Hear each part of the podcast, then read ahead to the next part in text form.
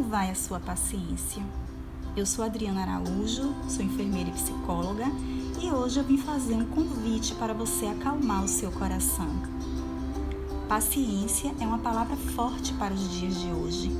O mundo está acelerado, agitado e se não tivermos cuidado, entramos no piloto automático porque queremos chegar logo ao final. Mas eu te pergunto, o que é mais importante? O final ou toda a trajetória de vida? Por isso, hoje eu convido você a acalmar o seu coração e a aprender a habilidade da paciência.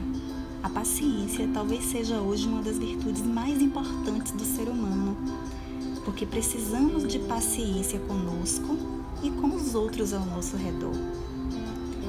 É a paciência que faz-nos descobrir que a vida pode e deve ser apreciada, saboreada, vivenciada quando estamos estressados, perdemos a paciência e temos dificuldade de lidar com o tempo, com as esperas, com as demoras normais da vida.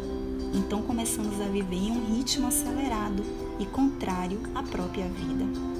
E eu volto a te perguntar: qual ritmo você está dando ao seu corpo? Qual ritmo você está dando à sua mente?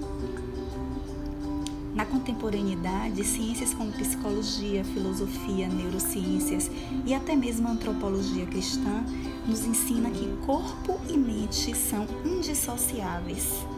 Corpo e mente precisam de cuidados.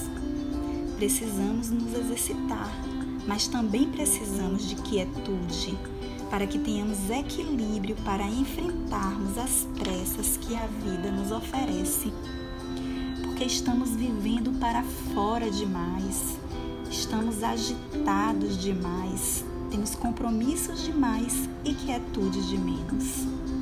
Eu posso servir de exemplo porque descobri que para dar conta do palco da minha vida, uma vida corrida, uma vida agitada que muitos de vocês conhecem, eu preciso de bastidores, ou seja, eu preciso me voltar para dentro preciso de espaço, eu preciso de silêncio, eu preciso de quietude.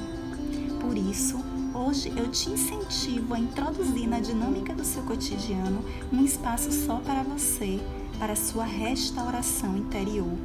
E como você pode fazer isso?